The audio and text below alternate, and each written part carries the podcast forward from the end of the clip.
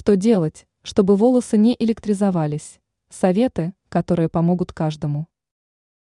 Электризация волос является частой проблемой, которая вызывает неудобства у многих людей. Это особенно часто происходит во времена морозов и холодов. Чтобы решить проблему с волосами, можно прибегнуть к некоторым советам. Рассмотрим их более подробно. Использование средств. Для поддержания здоровья волос важно подпитывать пряди маслами, масками, кондиционерами. Данные средства можно приобрести в магазине, либо сделать своими руками. Шапки.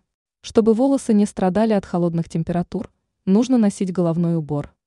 Это поможет предотвратить различные проблемы, связанные с волосами.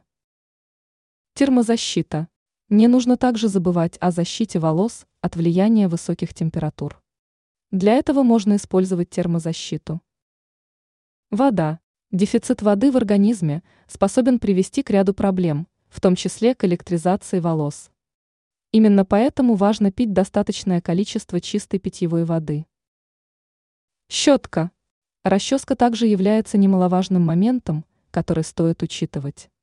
Пластмассовая расческа способна повысить электризацию волос, а щетка с покрытием из каучука, напротив, поможет решить проблему.